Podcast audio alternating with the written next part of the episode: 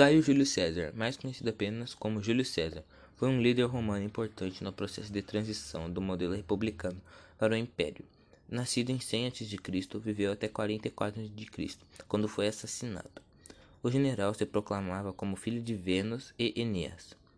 Este, filho de Marte, o deus da guerra, e de Vênus, a deusa do amor. Essa relação representava a junção de importantes características que nortearam a vida política do Júlio César. O amor e a guerra, a força e a procriação, lado a lado.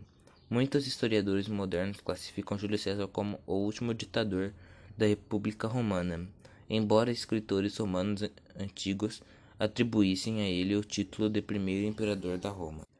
Júlio César nasceu em uma família de patrícios e recebeu treinamento militar. Foi um líder militar e se destacou como comandante de tropas. Dentre seus feitos estão a formação de uma aliança que dominou o território romano e as conquistas territórias, ao se unir a Craso e a Pompeu, formando o primeiro triunvirato romano.